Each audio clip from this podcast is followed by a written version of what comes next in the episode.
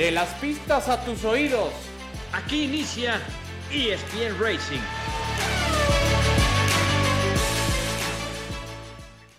¿Qué tal? ¿Cómo están amigos de ESPN? Esto es ESPN Racing, el eh, podcast dedicado justamente al deporte motor. Hay mucho que platicar y particularmente con la categoría más importante, el automovilismo deportivo, que ya tiene campeón en esta temporada. De ello platicamos junto a Adal Franco, Alex Pombo, soy Javier Trejo Garay. Querido Adal, ¿cómo estás? Qué gusto saludarte, ¿cómo te va? ¿Qué tal, Javier? ¿Cómo estás? Siempre un gusto acompañarte a ti, Alex. Gracias a los que nos hacen favor de escuchar en este podcast.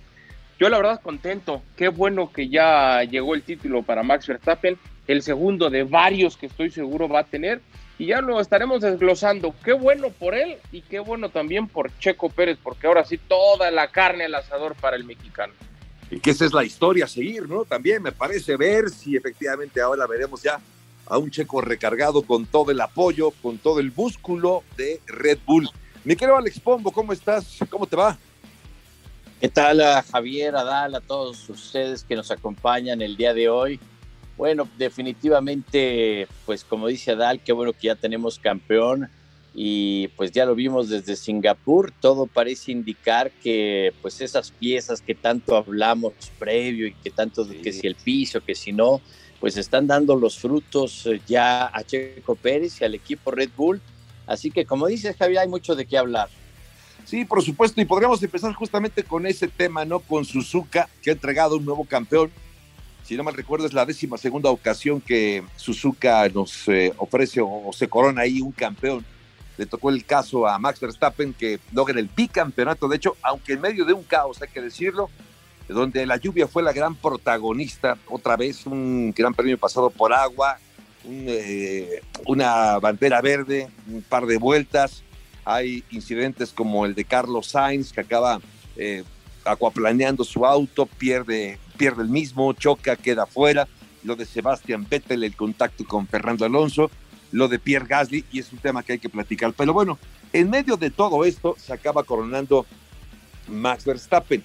Pero había duda, Alex, si estaba, si se iban a entregar la totalidad de puntos, porque dependía del número de vueltas que se dieran para ver si se firmaba como un, como un eh, gran premio oficial, es decir, que con, con la entrega de puntos totales o solamente la mitad de los mismos. Y luego el rebase de Checo, del cual ya platicaremos, bueno, no rebase porque no lo rebasó, pero la sanción a, Charles Leclerc, que acaba rebasando en la mesa, digamos, Checo a, Carlos, a Charles Leclerc, le da el título. Entonces, en medio de todo este caos, baja Verstappen, sabe que gana la carrera, pero no sabía si había ganado el campeonato. ¿Qué sensación te dejó este caos, mi querido Alex? Y si fue la forma, pues no sé, ideal, ¿no? Para ver coronarse a un campeón, porque él lo sabía, sino hasta más tarde. Pues mira, para, para Red Bull y Max Verstappen fue lo ideal.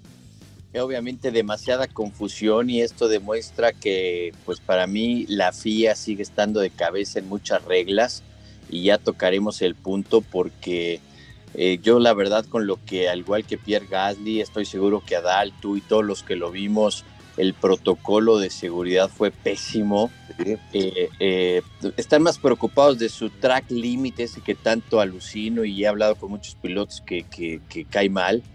Pero bueno, al final, pues como dices, se, da bajo una controversia. Y fíjate que me acordé eh, de, de, allá de 1976, cuando James Hunt y Nicky Lauda, que ganó el campeonato James Hunt, y decía gané, no gané, sí gané, no gané, y para no variar fue en Japón, bajo la lluvia. Ah, claro, bajo la lluvia, sí. Y, bueno, que todos lo vimos en la película de Rush. Además.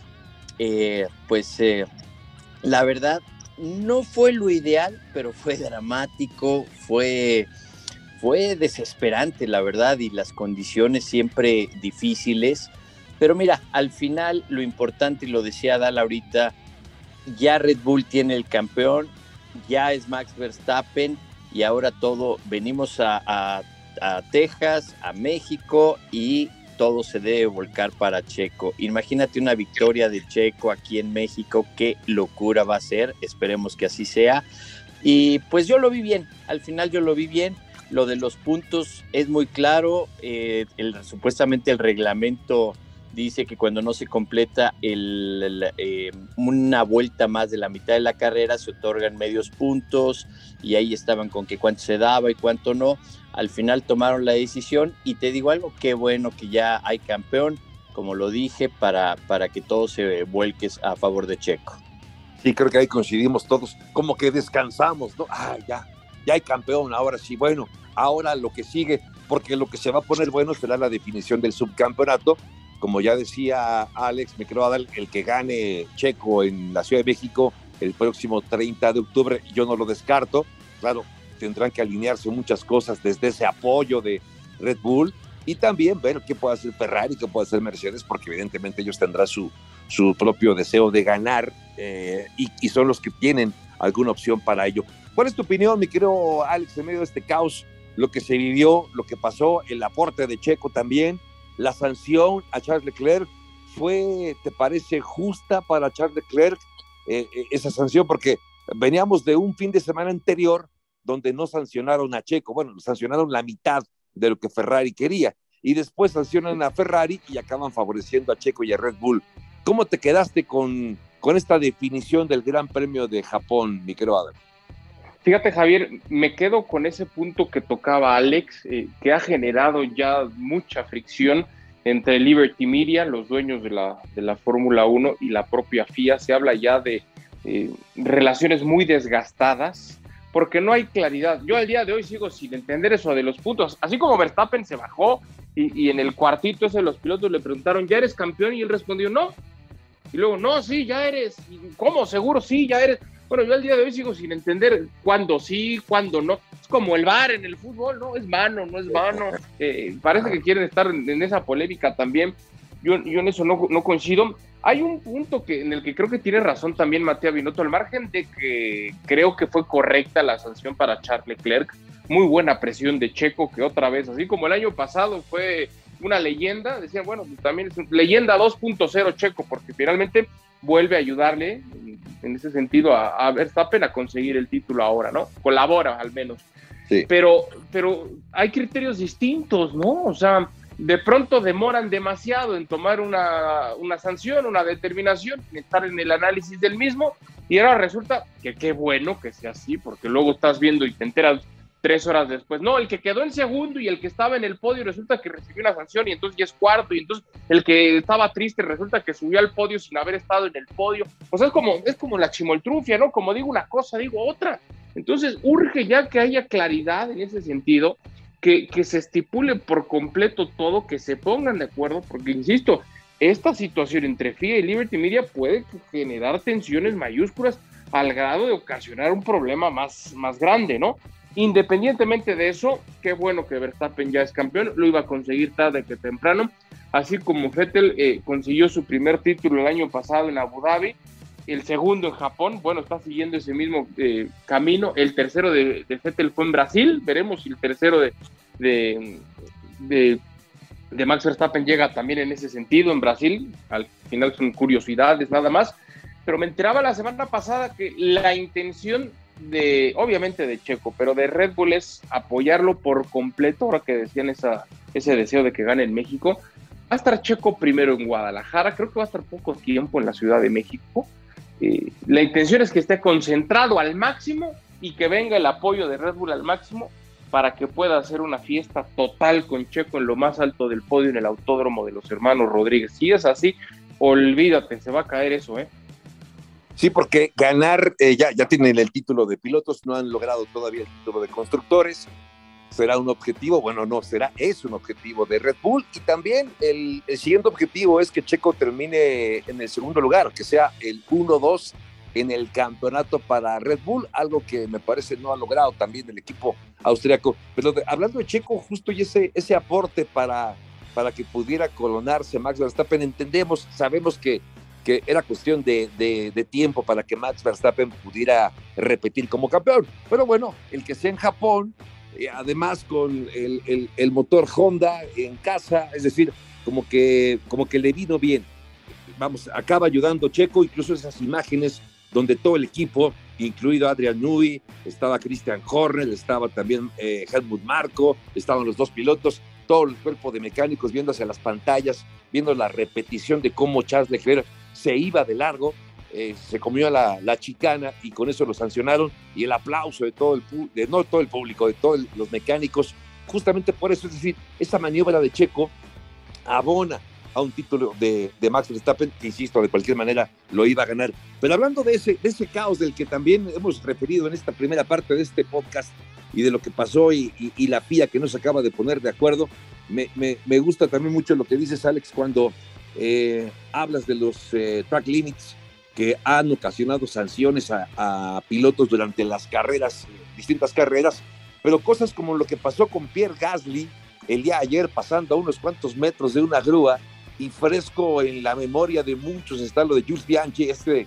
malogrado piloto que desafortunadamente justo por una grúa acabó perdiendo la vida, pues son, son imágenes terribles que no queremos volver a ver nunca, pero además fue sancionado eh, Pierre Gasly eh, justo por, por no respetar la bandera roja, por exceder los límites, por estar muy cerca de la, de la grúa.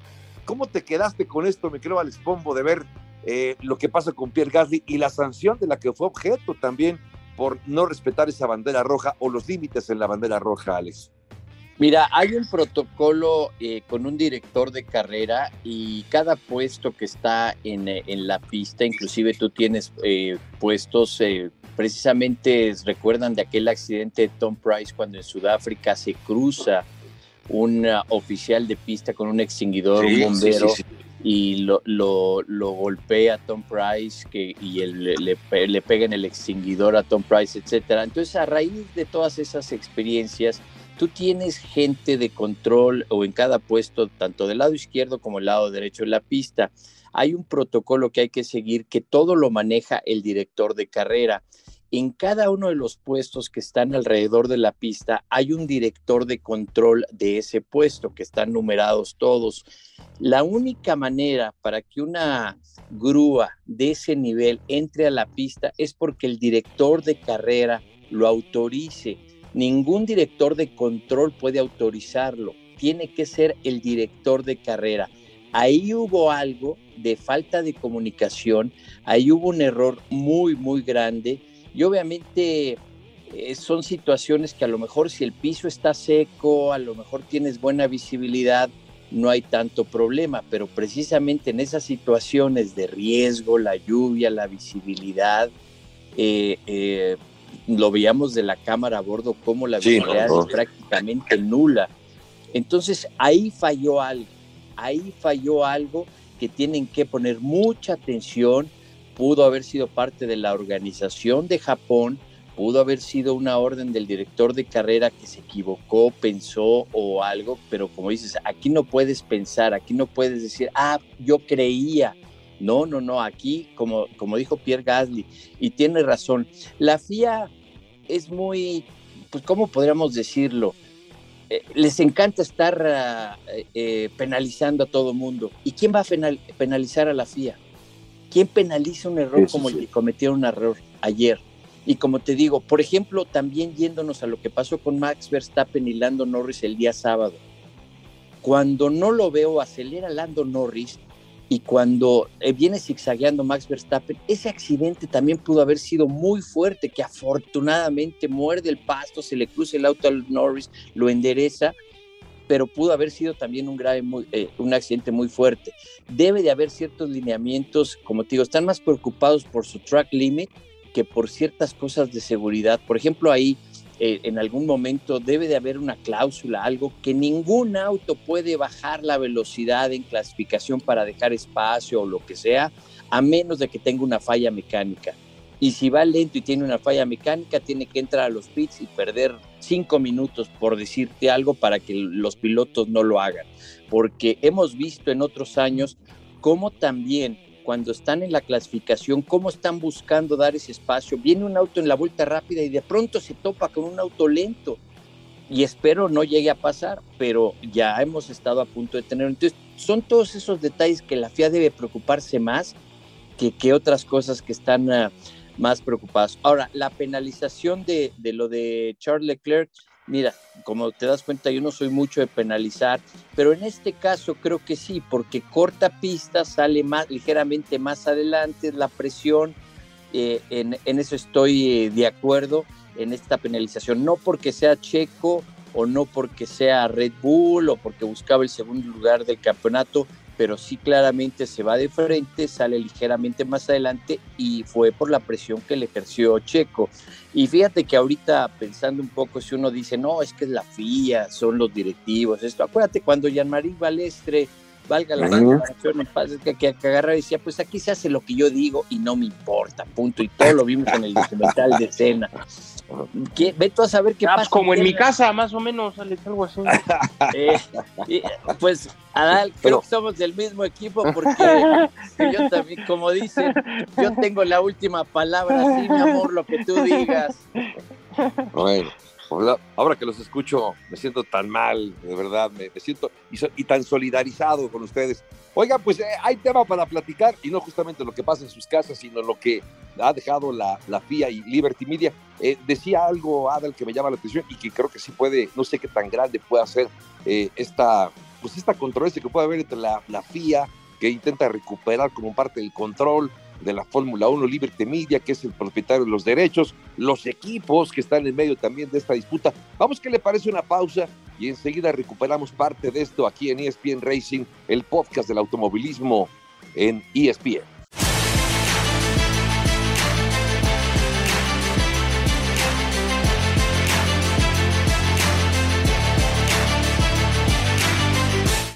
Estamos de vuelta, ESPN Racing, hablando del deporte motor, Fórmula 1, y quedan cuatro carreras por delante junto a Adel Franco, Alex Pombo, soy Javier Trejo Garay. Y creo, Adel, decías hace un momento acerca de esta, de esta Liberty Media que desde hace, ¿qué? Son cinco años aproximadamente, seis, ya no recuerdo, se hizo de los derechos de la Fórmula 1, eh, pero la FIA como que perdió un poquito de, el control de, de, de la Fórmula 1, intenta recuperarlo eh, los eh, equipos sabemos que no están del todo cómodos con el hecho de que Liberty Media intenta incrementar, ya incrementó de hecho el número de carreras, pretende llegar hasta las 25, para el 2023 son 24.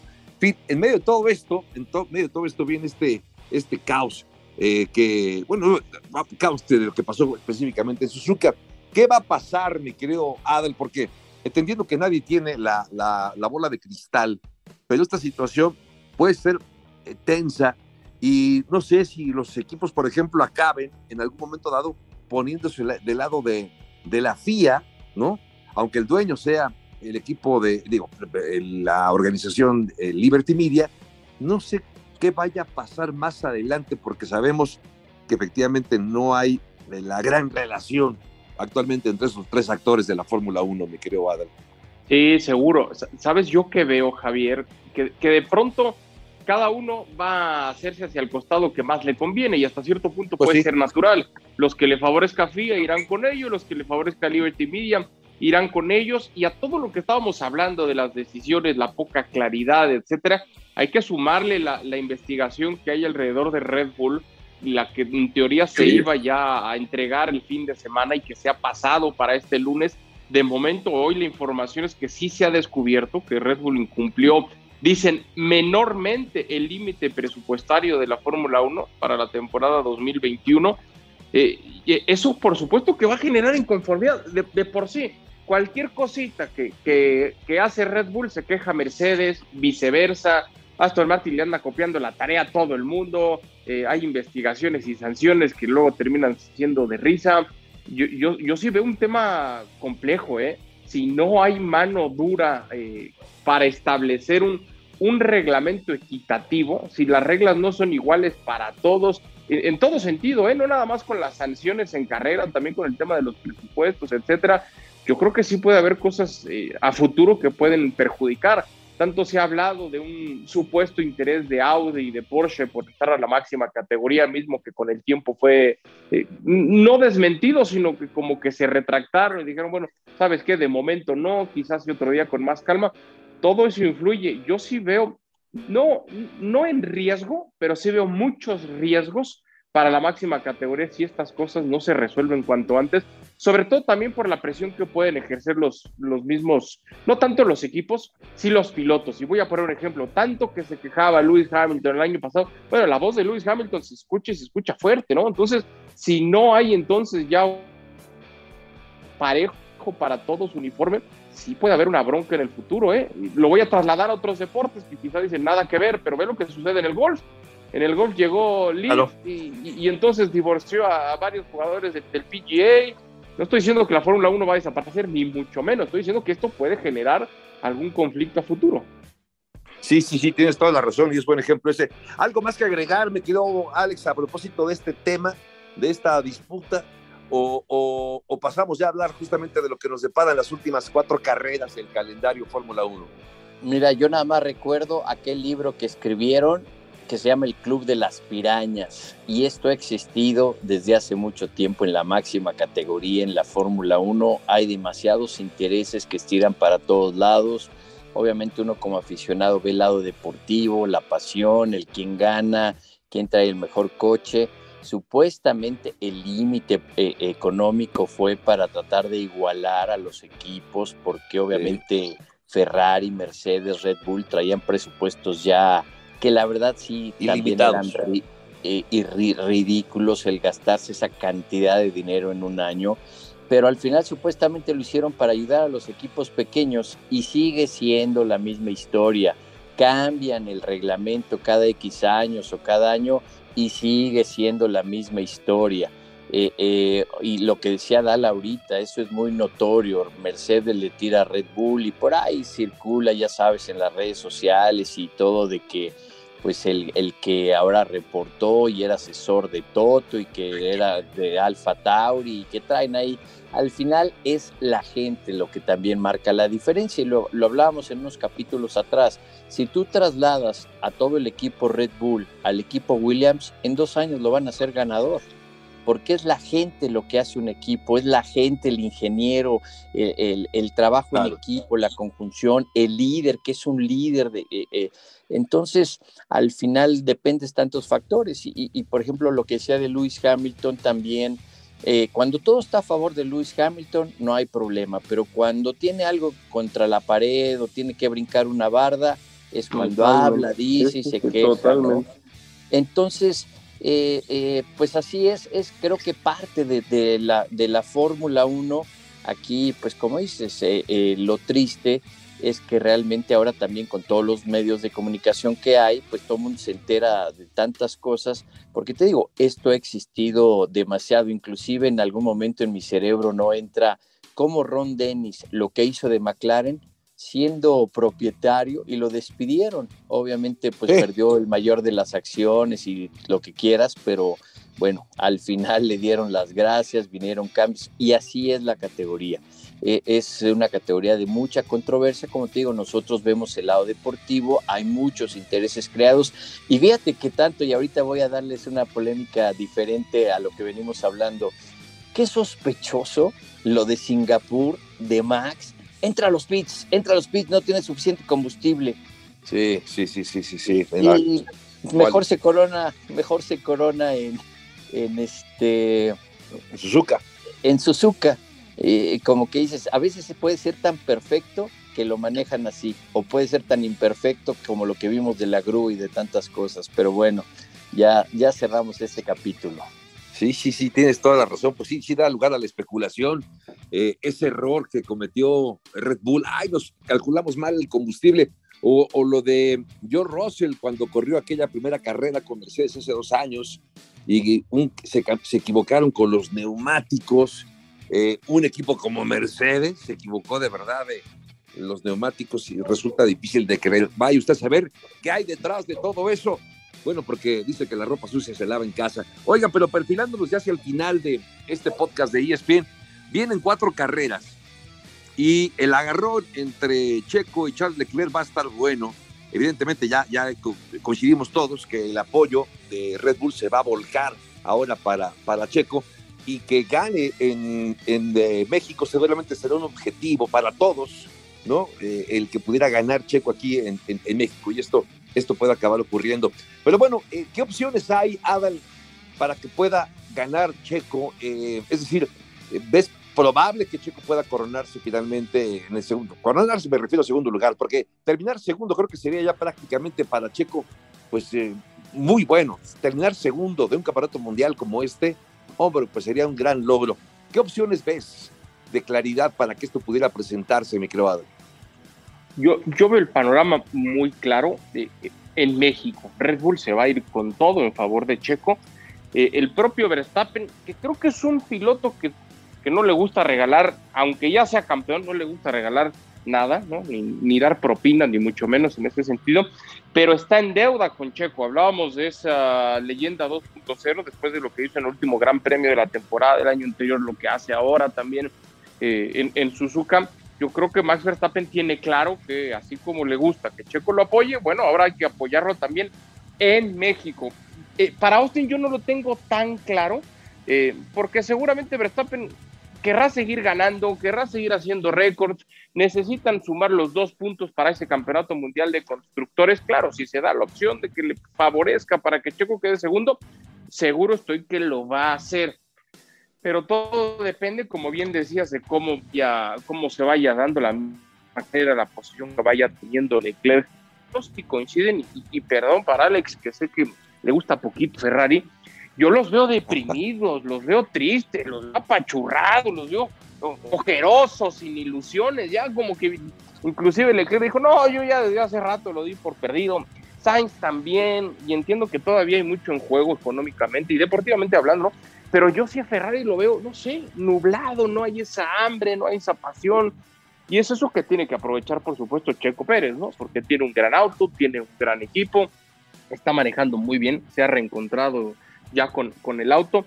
Yo por eso, Javier, en conclusión, sí, sí veo que va a estar toda la carne puesta en favor de Checo, sobre todo en, México, ¿no? Sí en la mayoría de estas carreras restantes, pero sobre todo en México. Eh, sí, tienes toda la razón. Ya que escuchaba de, de Ferrari, eh, Alex, pues eh, es que, a ver, ayer acaba coronándose Max Verstappen en medio de toda esta polémica o controversia, sí o no, sí o no. Ah, sí, sí eres campeón. El apoyo de Checo para que gane esos puntitos adicionales que le valen el campeonato ya a, Max Verstappen en Suzuka, con todo lo que representa para la marca ganar en Suzuka.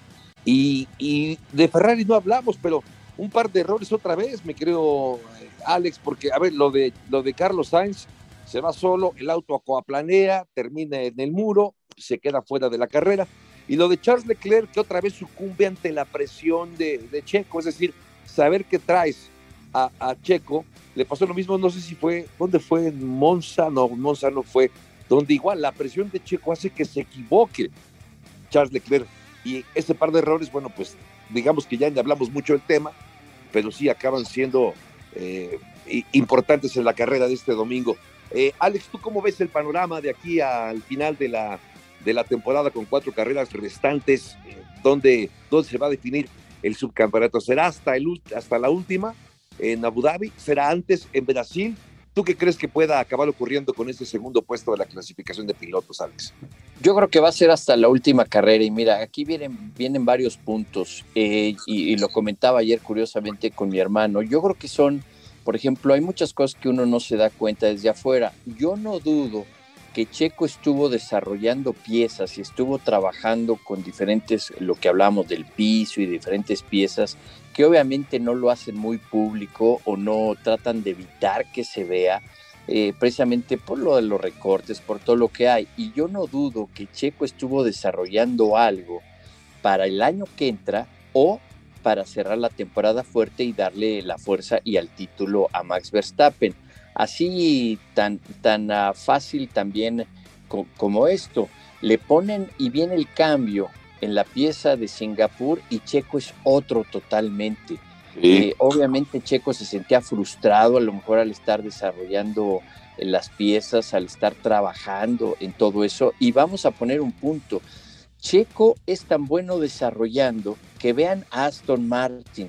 Sale Checo de, de lo que era Force India o como ya tantos nombres ha tenido ese equipo y se fueron en caída libre porque Checo sabe desarrollar los autos, ha aprendido a lo largo de los años y ahí está muy marcada la diferencia.